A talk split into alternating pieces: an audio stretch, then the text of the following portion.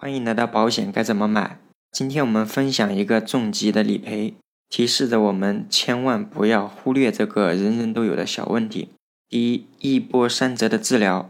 二零一九年九月十七日，L 女士电话里匆匆忙忙说，她老公 Z 先生刚在南京某医院检查结束，确诊得了心脏病，得赶紧手术，咨询他买的这个保险能不能赔。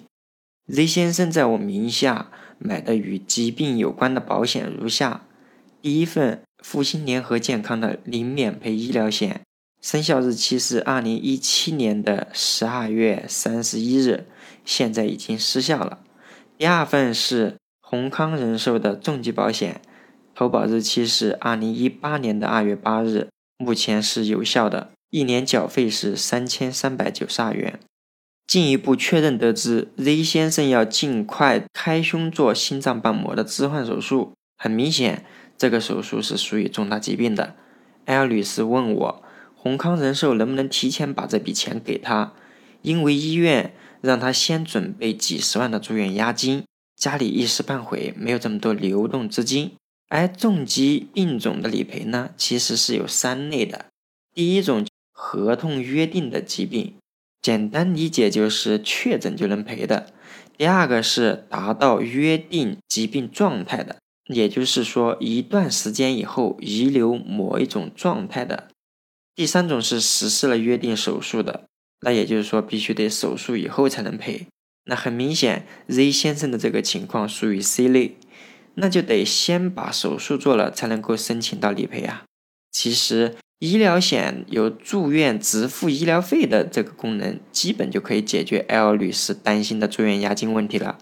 市场上直付医疗费分为两种，第一种通过电话授权以后，直接携带保险公司的保险卡到指定范围的医院就医，几乎不用我们交任何的住院押金。第二种住院治疗一段时间以后，满足申请的条件。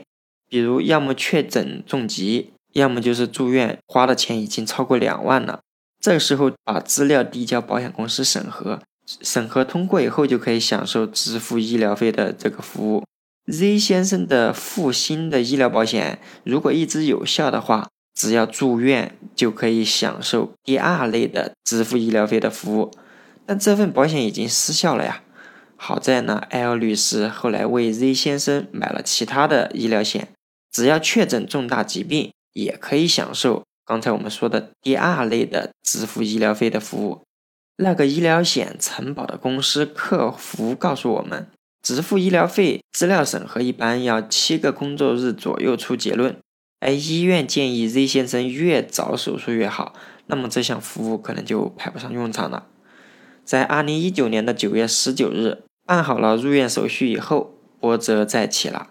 原来入院前的全面检查发现，Z 先生有白塞氏病，不能做开胸手术，必须把这个白塞氏病的病情稳定下来，病情稳定持续三个月以后再做这个手术。那接下来就是二零一九年的十二月九日，为了稳定白塞氏病的病情，Z 先生在上海某医院入院治疗。二零二零年的五月十三日，Z 先生在北京的某医院住院。随后就做了这个开胸手术。以上是我们的治疗过程，接下来就是理赔了。但是这个理赔确实是让我们质疑。两年多前，我第一次见到 Z 先生，那时候 Z 先生三十二岁，看上去他是一个体态均匀、精神抖擞的年轻人。拿到 Z 先生的理赔资料，着实让我惊讶。出院的诊断证明中有十四个病。其中居然有六项心血管类的疾病。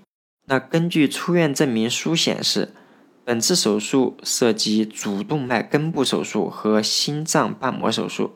那由于主动脉根部属于深主动脉，这里的血管手术是不属于重大疾病的，而心脏瓣膜的手术属于我们重大疾病的范畴。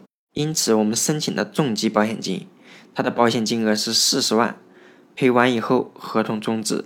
未完待续，理赔进展以及为什么客户出现这样的问题，我们下一期节目聊。